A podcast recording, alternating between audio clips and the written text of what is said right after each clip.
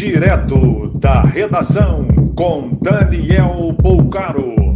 Olá, boa noite.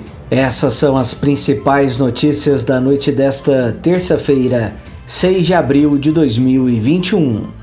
Por corte praticamente total no orçamento para a realização do censo 2021, o IBGE suspendeu as provas dos concursos para mais de 200 mil vagas. O ministro Gilmar Mendes do STF deu prazo de cinco dias para o Ministério da Justiça esclarecer uso da Lei de Segurança Nacional contra críticos do governo Bolsonaro. Quem terá que também prestar esclarecimentos é a Polícia Civil do Rio de Janeiro e as militares do Distrito Federal e de Minas Gerais.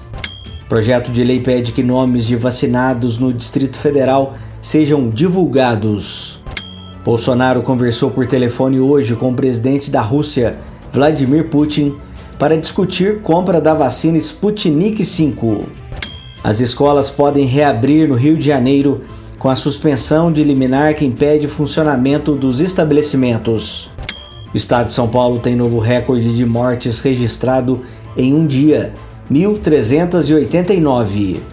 Começou hoje o pagamento da segunda rodada do auxílio emergencial mais de 2 milhões de pessoas nascidas em janeiro e que não fazem parte do Bolsa Família receberam a primeira parcela.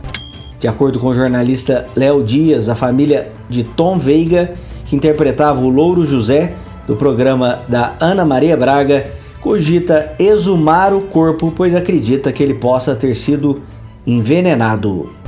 Vitor Caetano, goleiro do Figueirense, está suspenso após testar positivo para cocaína. Mais informações no site da redação.com.br.